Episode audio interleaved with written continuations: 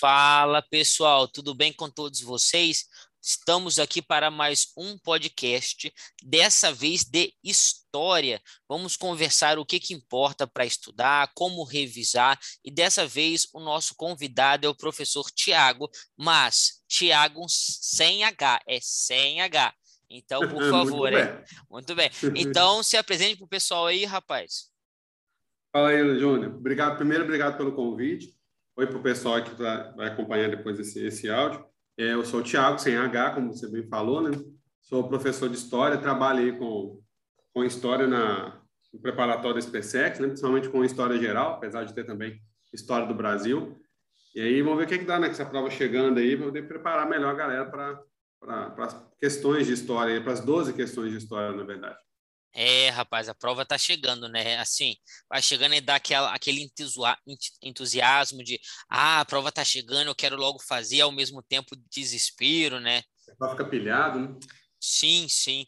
Mas então, cara, se você fosse resumir qual é a maior dificuldade dos alunos nas questões de história da SpaceX? Né? Tem algum diferencial das outras provas? A SpaceX veio com algo novo? Me fala aí. Uhum. Então, a, a prova da SpaceX passou por uma mudança. Eles estão passando por mudança, já tem aí uns dois ou três anos. Né? Eles estão mudando a estrutura da prova de história. Inclusive, ela está se distanciando da prova de geografia. Antes, tanto a prova de história quanto a prova de geografia, elas cobravam uma estrutura mais ou menos parecida apesar da prova de geografia ser muito mais difícil do que a prova de história. Sempre foi, historicamente, uma prova mais difícil. É, ah, nos últimos tempos, eles estão fazendo provas de história mais curtas, com questões mais curtas. Se você coloca uma prova de geografia, por exemplo, com quatro páginas, a prova de história completa vai ter duas páginas no máximo. E isso está gerando uma dificuldade muito grande para os alunos por conta da forma que a SpaceX está cobrando. Eles estão cobrando agora uma, uma prova muito objetiva, muito conteudista. Então, eles não fazem análises históricas sobre o evento. Vão perguntar, por exemplo, o nome do rei que fez tal ação durante a Idade Moderna, por exemplo. Já caiu questão assim ano passado, ano retrasado, se não me falha a memória, uma questão perguntando qual era o nome do rei, da França, que foi o principal representante do absolutismo europeu. É que, inclusive, eles obviamente vão colocar uma pegadinha na prova, vão colocar o nome de dois reis famosos da França, o Luís XIV e o Luís XVI. Muita gente errou essa questão, porque ao invés de marcar o Luís XIV, que é o rei durante o período do absolutismo, marcou o Luís XVI, que foi o rei executado na Revolução. Então, isso acaba pegando muito na prova, porque é muita informação para o aluno acumular né, ao longo desse tempo. A gente fala de uma prova que começa na Idade Média e vai até os tempos modernos, né, os tempos contemporâneos, na verdade. A última matéria cobrada no edital de História Geral é, são os atentados às Torres Gêmeas, os atentados de 11 de setembro, né, não só das Torres Gêmeas, e em História do Brasil, eles vão até a Nova República, que é o período depois do fim dos militares no poder. Então, o aluno acaba tendo uma dificuldade muito grande em cima disso, o que é válido, porque, afinal de contas, é muita informação para ele guardar. Mas o, o que pode ajudar eles, nesse sentido, o que mais vai atrapalhar é se eles não pegarem o contexto da questão. Então, é sempre muito importante que, ao analisar a questão, por mais curta que ela seja, que eles saibam qual é o contexto da questão, ou seja, qual é o contexto histórico daquele conteúdo que é cobrado. Como não tem muita imagem, não tem muito texto, não tem muita tabela na prova de história, o texto muitas vezes ele é curto, então ele vai trazer as informações do período em que aconteceu, às vezes o século, o ano, o nome da pessoa importante. Então, com essas informações, o candidato precisa se colocar na linha do tempo para ele saber de qual período que a gente está falando. Analisar bem o contexto vai ajudar ele bastante na hora de fazer a prova de história. Caraca, então você disse que essa questão de tabela, como normalmente aparece em geografia, é má, nada, né? É algo... Em história, não mais. Eles estão fazendo questões muito, muito diretas é, inclusive, eu até falo com, com os alunos, né, com quem eu dou aula, que isso é uma afronta à inteligência deles, porque esse tipo de coisa que se cobra alguém que chegou lá e deu uma lida em qualquer coisa antes da prova, calhou de cair uma questão falando o nome de um cidadão qualquer, de um período aí aleatório da história.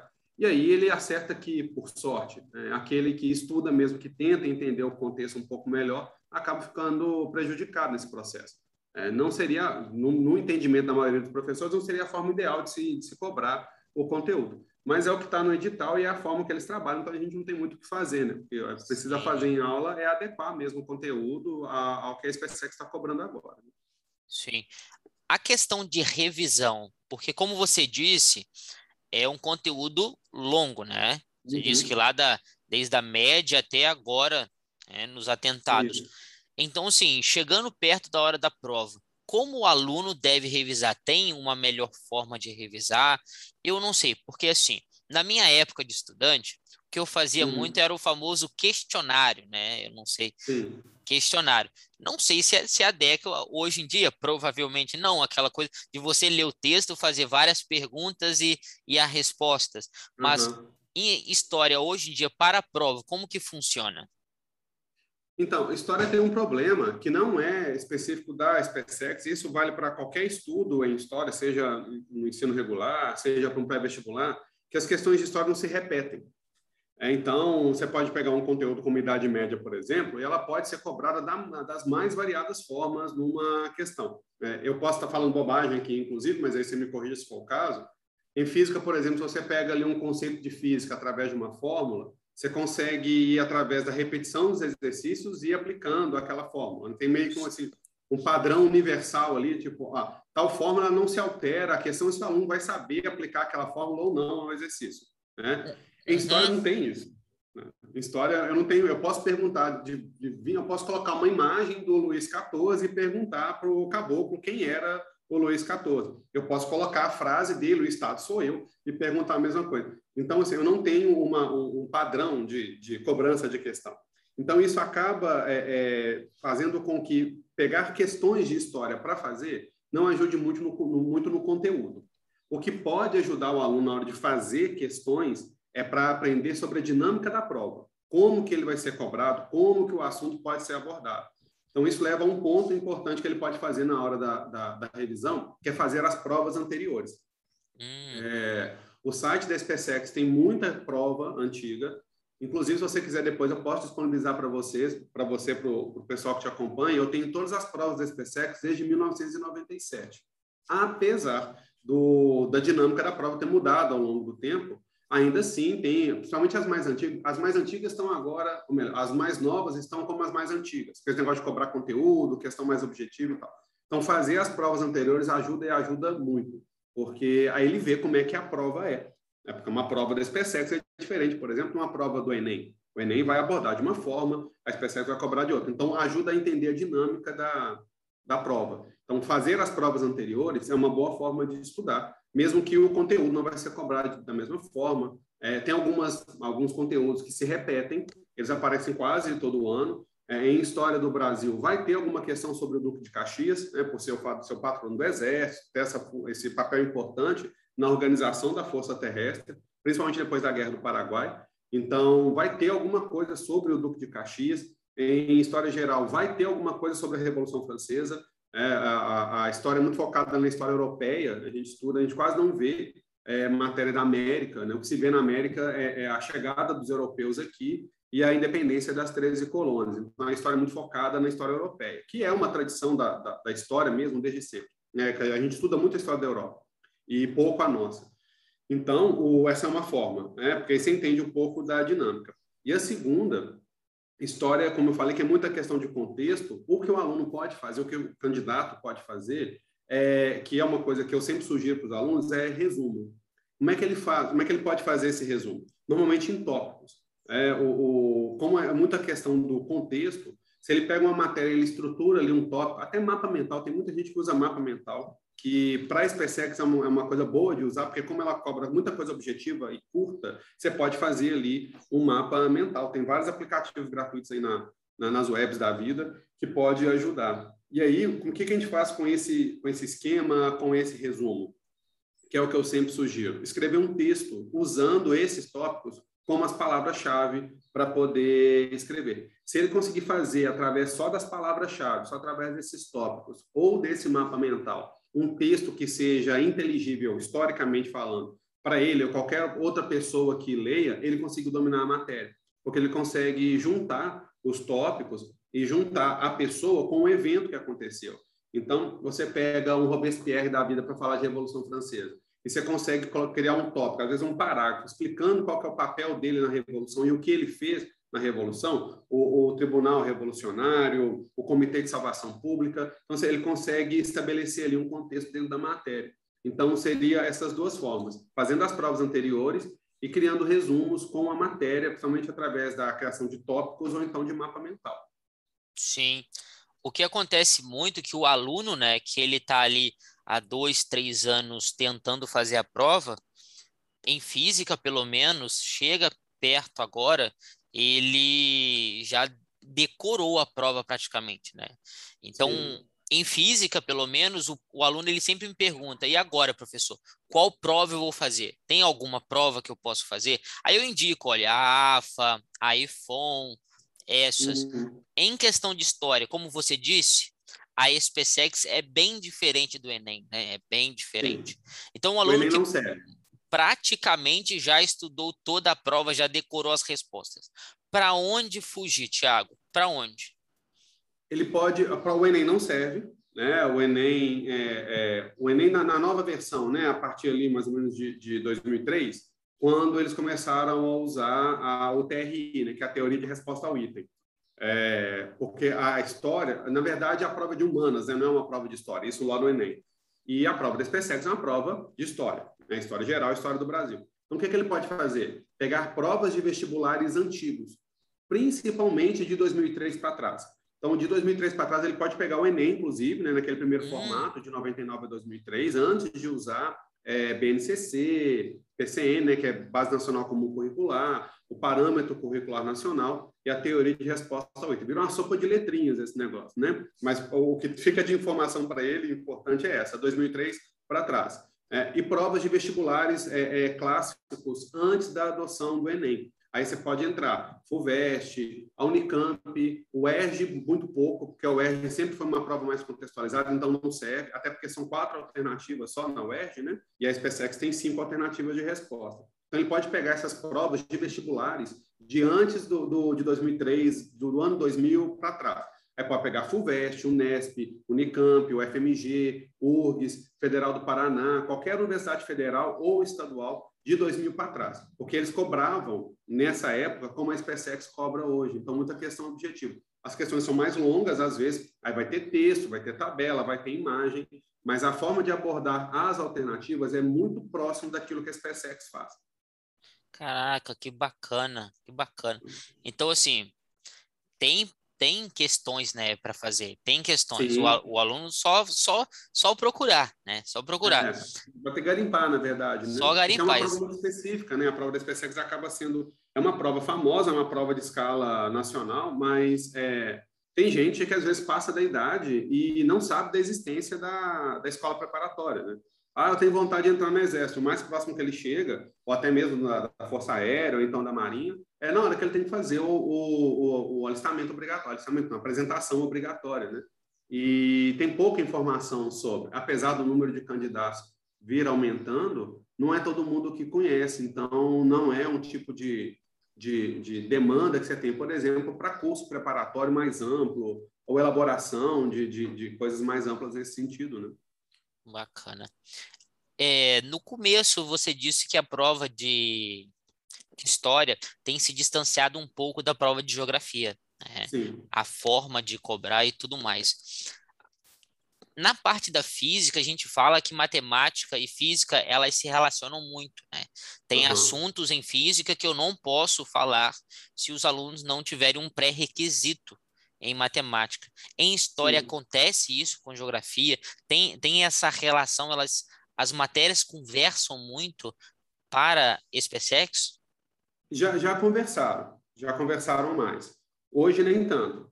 É, o, aconteceu há, há, um ou dois anos, eu não vou lembrar exatamente quando, é, de eu, eu expliquei algo para os alunos assim meio que aleatório que era uma coisa que eles não sabiam, que é uma coisa que não seria cobrada em prova de história, mas que era bom eles saberem. E era coisa simples, eles não sabem, é, muita gente não sabia, muita gente não sabe, até porque às vezes não é um tipo de informação que você precisa para o dia a dia, a diferença entre Reino Unido e Grã-Bretanha.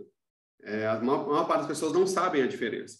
E aí eu perguntei para eles, eu estava explicando sobre o imperialismo, então estava falando de Inglaterra, só que na verdade o imperialismo é do Reino Unido e tal. E aí eles, eu perguntei, tinha muita gente falou, não, a gente, eu não sei. Aí eu fui lá, abri o mapa, abri o Google Maps, na verdade, e mostrei lá a diferença para eles. Uma coisa assim, pontual sobre história. E caiu isso na prova de geografia no ano que eu falei isso. Então, assim, eu mirei uma coisa e a gente acabou acertando outra. É, então, esse tipo de coisa às vezes acontece, só que a matéria de geografia é muito mais específica. Então, não há uma, uma, uma interdisciplinaridade entre história e geografia, pelo menos na prova desse modelo de agora. Tem algumas informações em história que podem contribuir, contribuem, em geografia também, isso aí é uma, uma via de mão dupla, mas conversa entre matérias, com esse tipo de prova agora, está muito menos comum. É, a geografia humana, talvez, é, na verdade, ela anda junto, né? E tradicionalmente história era um curso de, ligado à geografia, inclusive. Né? Depois é que história virou um curso separado e não tem tanto tempo assim, deve ter uns 30, 40 anos que isso aconteceu né, a, a, que a história se tornou uma, uma, uma cadeira autônoma dentro da universidade, às vezes fazia junto com geografia, mas na prova isso não acontece. É, no ano passado, uma um, das duas questões que todo mundo recorreu na prova de história, na história geral, a história do Brasil não teve nenhuma nada que, que fosse ali passível de pedir recurso e tal. Mas teve uma questão que falava da China, em 2007, e era uma questão de geografia. E socaram a questão em história, todo mundo deu salto alto por causa disso, porque a prova de história vai só até 2001, na história geral, e colocaram a questão sobre a China e muita gente recorreu, a SpaceX fez ouvido moco e não aceitou a, a recurso de ninguém que apresentou recurso contra essa questão. Então, a geografia acabou se, acabou se distanciando um pouco por causa da, dessa diferença da prova de história. Antes, não. Antes havia até uma certa proximidade, porque a estrutura das provas eram muito parecidas. Naquela coisa de geografia, eu não sei se em física faz isso, eu acho, eu acho que não. Eu não me arrisco tá, a ver a prova de física, eu não vou entender nada que está escrito mesmo. É, é igual o professor tem uma, uma turma que o professor de matemática ele está na sala antes de mim. E quando eu entro e eu vejo, eu acho bonito, mas eu não faço a menor ideia do que está acontecendo ali. Então, né, você me diga se, se é parecido ou não, porque realmente não é a minha praia. Mas a prova de geografia, ela cobra muito, isso a história já cobrou, aquele negócio de colocar afirma, quatro, cinco afirmativas e, e perguntar quais são as afirmativas corretas. É, eu não sei se isso nas exatas acontece. Acontecia muito em história, ainda acontece em geografia, só que em história quase não tem questão assim mais, então é direto. E acaba fazendo com que as duas matérias se distanciem, de certa forma. Então, é óbvio que o conhecimento geográfico e histórico, eles caminham juntos, Pode ser que vai, que aparece alguma coisa para colocar todo mundo junto, mas nos últimos anos isso não tem acontecido. Então, é, é, há uma distância, sim, pode dizer que há uma distância sim, entre a prova de geografia e história. Esse caso que aconteceu com a da Grã-Bretanha e do Reino Unido foi um caso assim, calhou de cair na prova, mas foi completamente aleatório. Sim. Eu percebo que ao longo dos anos os alunos têm preferido cada vez mais um, um estudo online, né? ele próprio se organizar, ele uhum. próprio subdividir as matérias. Os alunos sempre me perguntam, professor, em quantas físicas eu divido, né? Aí eu sempre aconselho, olha, a forma ideal seriam seis físicas, né? Seis Nossa. físicas. Para que isso tudo? Uma já, uma já, já vai descangalhar a cabeça, a gente quer colocar seis. Né? seis dó, física, né? mas assim, aí eu aviso, olha, lembra que é, a quantidade de horas para cada física não é a mesma. Né? Você vai separar, mas tem física que talvez você vai ver de 15 em 15 dias. Tem física uhum. que você tem que ver duas vezes na semana, né? Uhum. Porque uhum. eu falo, olha, é, duas, três físicas numa, num curso não é, não é algo palpável, não é algo palpável, palpável porque um professor fica super abarrotado, enquanto o outro fica mais tranquilo, e isso não encaixa. Em história, é, você faria uma divisão diferente que a gente vê hoje em dia para o aluno que assim não tem o cursinho ali presencial, que hoje em dia está se tornando a maioria, o que você falaria para ele? Então, o, o edital em História, uh, eu comecei a trabalhar com, com a SpaceX, é, a dar aula diretamente para a SpaceX, já tem aí sete anos. E desde esse período, eu nunca vi o edital de História mudar. Sempre foi cobrado da mesma forma. Então, desde sempre, a gente trabalha com duas frentes. história do Brasil e história geral. É, então, esse, essa forma de, de, abordagem, ela funciona bem. É, principalmente, na verdade, para quem estuda sozinho, vai funcionar melhor ainda. Porque o que acontece? Quando eu começo, eu trabalho hoje predominantemente com história geral. Eu começo a matéria na queda do Império Romano, que aconteceu no final do século V. O professor que vai dar história do Brasil vai começar, se ele for começar é, a partir da, do momento em que os portugueses chegam aqui na América, voltando ao que fez com que eles fossem os primeiros a fazer isso, ele vai começar do século XII. Então, só aí já são 700 anos de distância. Então, é como se eu estivesse falando do século V, o aluno, o estudante estivesse ali no século V, na segunda-feira, e na quarta-feira, que é o outro dia que ele vai estudar história, ele estaria no século XII. Então, e, e obviamente a história ela tem um caráter cumulativo para eles, no caso, é, então, teria informações lá de trás que ele não teria para poder estudar. Então, qual é a melhor forma? Né? É, essa divisão, história geral e história do Brasil, só que começando por história geral. E aí, quando a matéria chegar aonde está a história do Brasil, aí ele começa a fazer um estudo das duas matérias caminhando juntas. Né? Porque o, o, nós não estamos, quando os portugueses chegam ao território, a gente não fica fechado num potinho, né? alheio ao que está acontecendo ao redor do mundo, e o que acontece na Europa, obviamente, vai impactar aqui no Brasil também, como impacta nos outros continentes. Então, o ideal em história é dividir essas duas frentes, mas elas caminham em paralelo. Em algum momento, inclusive, alguns momentos, elas se cruzam, inclusive. Eventos que acontecem lá vão acabar refletindo aqui. Entendi. Então, você não dividiria essa história geral, mesmo a história geral tendo muito conteúdo, né? Como você disse lá atrás, você não subdividiria ela, você caberia não. numa progressão. Interessante. Sim. O, o, o que o aluno pode fazer, que é inclusive o que eu recomendo no começo do ano, é, tem até alguns, alguns materiais didáticos que já fornecem esse material pronto, que é ele fazer duas linhas do tempo. Né? Porque como é uma prova conteudista, ele tem que decorar o conteúdo. Né? Professor de história é meio pancado da cabeça, então o aluno fica assustado quando a gente fala uma data específica.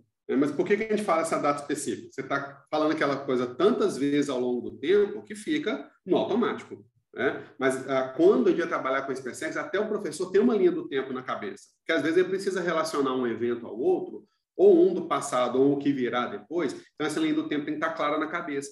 Então, ele fazendo essas duas linhas do tempo, uma para a história geral, uma para a história do Brasil, ele consegue trabalhar bem as duas frentes um momento só uma e depois a, a outra. É, o, o, edital de história, em história geral, história do Brasil, não, história do Brasil ela é, ela é linha reta. Né? Você tem, obviamente, esses contatos com a história geral, mas é uma linha reta. Você começa ali com a chegada dos portugueses, aí você vai ter pré-colônia, período colonial, é, é, império e república, e os eventos dentro de cada uma dessas fases. Em história geral, não. É, tem alguns eventos em história geral que a, a SpaceX não cobra.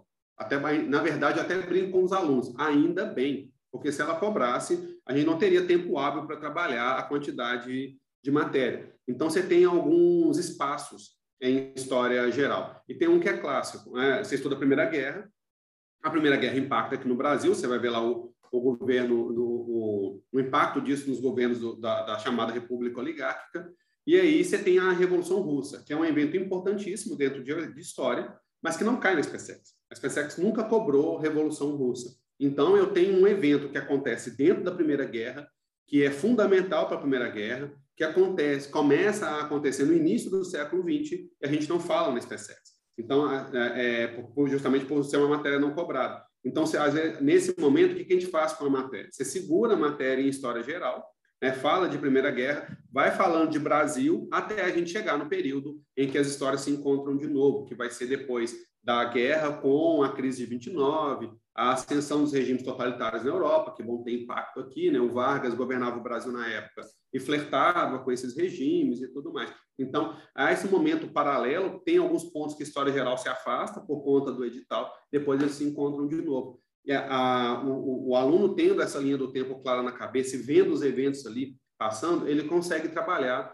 com, a, com essa divisão clássica em história geral e história do Brasil sem problemas. Entendi. Bacana, bacana. Essa linha do tempo é bom porque o aluno vai relacionando, né? Isso vai Sim. botando âncoras na cabeça do aluno, e isso é bem legal, isso é bem bacana. É, é aquele negócio, é, não tá, a história não está dentro de um potinho de tapaué. É, então, Sim. você não isola a, a, o, o, evento, até porque você tem essas conexões desde sempre, então você não consegue isolar. Então, é muito importante que ele entenda que há duas frentes, mas que elas caminham juntas e que em alguns momentos elas vão se cruzar. Para entrar naquilo que a gente falou lá no começo, que é a ideia do contexto. Então, quando ele pega o contexto tanto local quanto mundial, ou seja, tanto no Brasil quanto fora dele, ele consegue atuar melhor na hora de fazer a questão. Sim, sim. É, o que eu percebo hoje em dia, Tiago, que está ocorrendo muito uma overdose de material, né? O aluno ele tem acesso a muitos materiais, a muitos livros, videoaulas, assim, é muito material. Isso tudo ainda mais a apostila que alguns alunos, né, fazendo cursinho, vão ter acesso. Então, assim, uhum. para o aluno se organizar, como que ele faria? Ele veria uma, uma videoaula primeiro, ou leria um PDF, faria as questões? Como você indica para, para o aluno uma organização de estudo? a primeira coisa importante é que, caso ele tenha condições, é adquirir algum livro do edital. Qualquer um deles, é, é, apesar do, dos livros terem abordagens diferentes, é, a, a SpaceX não pode cobrar um conteúdo que esteja em desacordo com o edital, apesar dela já ter feito isso em algumas matérias. Nunca fez em história, mas eu sei que já fez, por exemplo, em química, de cobrar uma, uma matéria que não estava no edital, e aí o povo recorreu e esperneou e nada aconteceu, né? não cabia e tal. Agora, a primeira coisa que ele pode fazer, se ele tiver condições, é adquirir um livro ou livros do edital.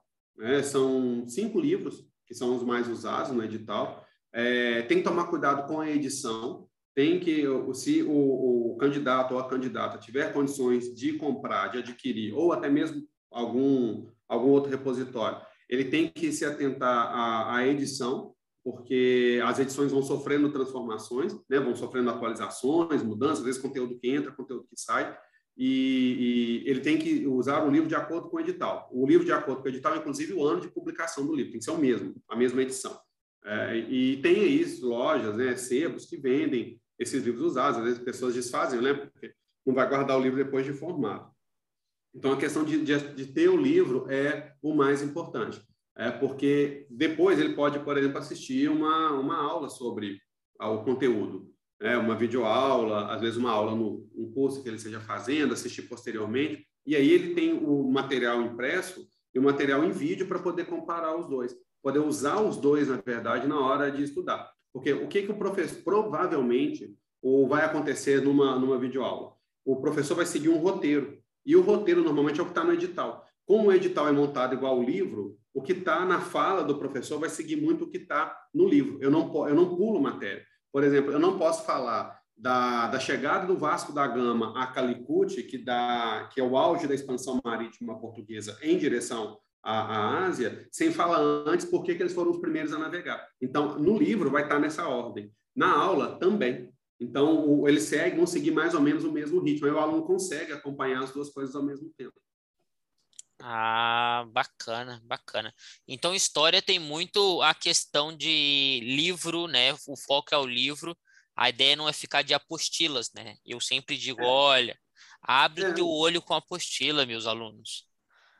É, a apostila, assim, é, é, a apostila normalmente é que se espera do material, né? Isso aí para qualquer um, não, não nenhum material específico, é que ele siga o edital.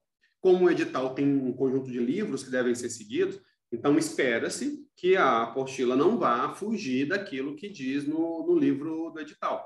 É, é óbvio que existem situações, como, por exemplo, o período da ditadura militar, é, que eles não, obviamente, por motivos óbvios, dentro do exército, ninguém vai chamar de ditadura por uma questão de posição historiográfica que eles têm, eles não consideram assim. Só que no nos livros do edital está escrito ditadura.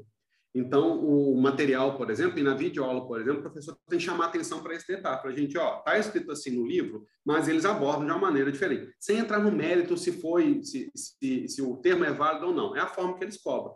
Então, eu sempre falo com os alunos, a matéria da, da, ditadura militar é a matéria mais inútil que a gente estuda, porque ela nunca vai ser cobrada no, na prova. Porque eles não, obviamente, eles não vão colocar como ditadura. Se eles colocarem regime, está diferente do edital. Se colocar diferente do edital, vai chover recurso em cima da questão. Então, eles vão abordar, às vezes, a economia no período, vão abordar algum evento específico sem ter que utilizar esse termo. Então, o material toma esse cuidado também, uma videoaula tomaria esse cuidado né, de, de abordar, fazer um aviso, ó, é esse o termo, porque é o termo que eles utilizam, mas o livro do edital não está adequado dessa forma.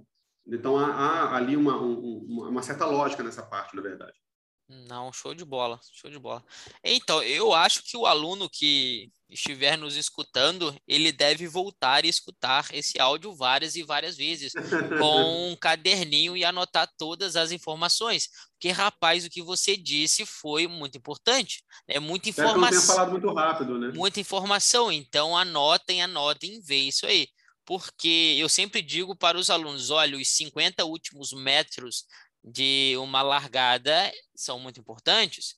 É agora que vai decidir, porque tem muita gente que estafa nesse final, né? Então o aluno tem que olhar, será que vale a pena triplicar a quantidade de estudos? Será que vale a uhum. pena de fato? O aluno tem que racionalizar, será que vale a pena? O que, que você acha para essa galera? O que, que você falaria sobre isso? Eu, eu falo muito com, com com os meus alunos, com os meus alunos, com os meus estudantes, na verdade. Meus, se conversa pegando para mim, né? Até parece, né? Peguei, peguei para criar, que vem cá, achei a criança, só que vem aqui, filho, vem, cuidado você aqui. É, é, eu falo para eles que a, a, a, constância é mais importante que a intensidade. É, porque, vamos lá, né? chega uma hora, pode ser a matéria mais divertida, pode ser a parte que ele mais gosta de ele trabalhar, vai chegar uma hora que não entra mais na, na cabeça dele. Né? Então, é óbvio que ele tem que gastar. Né? A única forma de você passar numa prova é colocando o bumbum na cadeira e o cotovelo em cima da mesa. Né? Não tem ainda mais prova da prova de concurso, é a prova da SPSEX. Só gastando horas bunda ali mesmo. Tá? Agora, a, a grande questão, que eu sempre falo com eles, é que eles têm que equilibrar a quantidade de estudo porque não adianta, por exemplo, ele, ele tem uma dificuldade em física, e aí ele vai estudar física o dia inteiro. Não vai, vai chegar uma hora que completa, vai, vai chegar na tampa e ele não vai conseguir mais assimilar. Então, acho que é muito importante, em história principalmente, mas pode casar com outras matérias, é ele saber alternar os estudos, né? alternar os horários de estudo. Eu sempre ensino para quem, quando alguém me, me pergunta, me pede ajuda, eu sempre falo para ele poder fazer um estudo por ciclos é, pega lá e vai estudar oito horas por dia, por exemplo, então o que, que ele tem que fazer? Em oito horas, ele não pode estudar só uma matéria, ele tem que estudar várias. Ah, mas eu tenho mais dificuldade em matemática. Beleza, você coloca duas, duas dessas oito horas, você coloca duas de matemática. Se você colocar oito, você perdeu um dia inteiro de estudo. Então, eu acho que isso é muito importante, né? ele saber dosar a, a quantidade de estudos para que ela seja constante, numa mesma intensidade, mas constante, né? saber das limitações dele, inclusive, né? porque a gente não, sabe, não nasce sabendo todas as matérias, não, não existe pessoas que tenham facilidade em todas as matérias, né? existem aí inteligências diferentes, então ele tem que fazer essa crítica, ter essa, essa noção né, dele próprio, de falar, ó, essa matéria aqui para mim, é o, cara, o maluco está falando grego comigo, eu preciso dar mais atenção para isso aqui, mas eu não posso ficar só nisso, porque eu tenho outras matérias no edital também, a prova não é só de um conteúdo. Então, e, e, o lazer, principalmente. É, o, em algum momento ele tem que esparecer, tem que colocar ali uma ou duas horas de descanso em algum momento, né, e fazer é, é, metas tangíveis. Né? Se ele colocar, ah, o que a gente faz toda segunda-feira, né? Hoje eu vou começar, né? A gente brinca igual academia, né? Segunda-feira é o Dia Nacional do Supino, porque todo mundo volta para academia na segunda-feira e volta malhando o braço. Né? Então aí vai um dia. Por quê? Tá aquele tempo todo sem ir, vai achar que vai ficar puxando ferro, no outro dia está morrendo de dor e não vai. O estudo é a mesma coisa. Né? Tem que criar metas tangíveis, né? sabendo dos horários que ele tem disponíveis, das outras atividades que ele precisa fazer, das tarefas que ele precisa cumprir, e, e com isso em, em, vista, tendo ali a, a, ideia de qual que é a constância que ele vai conseguir criar nos estudos. É, eu acho, particularmente, que é a partir daí. Eu estudei assim, eu estudo assim, eu conheço pessoas que estudaram assim, é, como forma de atingir o objetivo, seja às vezes uma prova, num vestibular, num, num, num, concurso público, ou então em outro tipo de abordagem também. Não, beleza, beleza. Então, meu aluno, minha aluna, né? Porque a gente pega para criar, né? A gente. Não, vem cá, vem cá que a gente vai te ajudar. É assim mesmo. Professor tem, tem esse toque diferenciado. Então, então, pessoal, olha só. Muito obrigado por nos acompanhar até aqui. Eu te aconselho a ouvir e ouvir de novo esse áudio, porque tem muita informação, né? É, ouça lavando, lavando sua louça ou ouça cozinhando, que é o melhor momento para ouvir o podcast. Melhor. Exatamente. É, a gente se vê numa próxima, pessoal. Fui, fiquem com Deus. Valeu. Voltando, voltando, voltando, voltando, voltando, voltando, voltando, voltando. Só para mais um detalhe. Professor, muito obrigado pela sua participação. Deixe aí os seus contatos para o, para o aluno conseguir te encontrar, rapaz. Então, primeiro vou agradecer de novo pelo convite. Espero que, que tenha sido útil a, a, as informações né, para os alunos. Estamos aí, eles podem me achar lá no, no, no Instagram.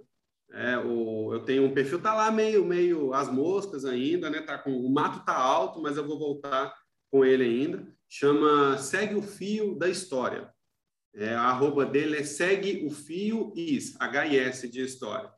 E apesar de eu tô, eu não estou postando muita coisa, mas eu sempre vejo lá. Às vezes tem algum aluno que, que me pergunta alguma coisa. Então eles podem me achar no Instagram também, no meu Instagram pessoal, é, que é o prof.tiago que é o Thiago sem H, né? O Thiago de Pop.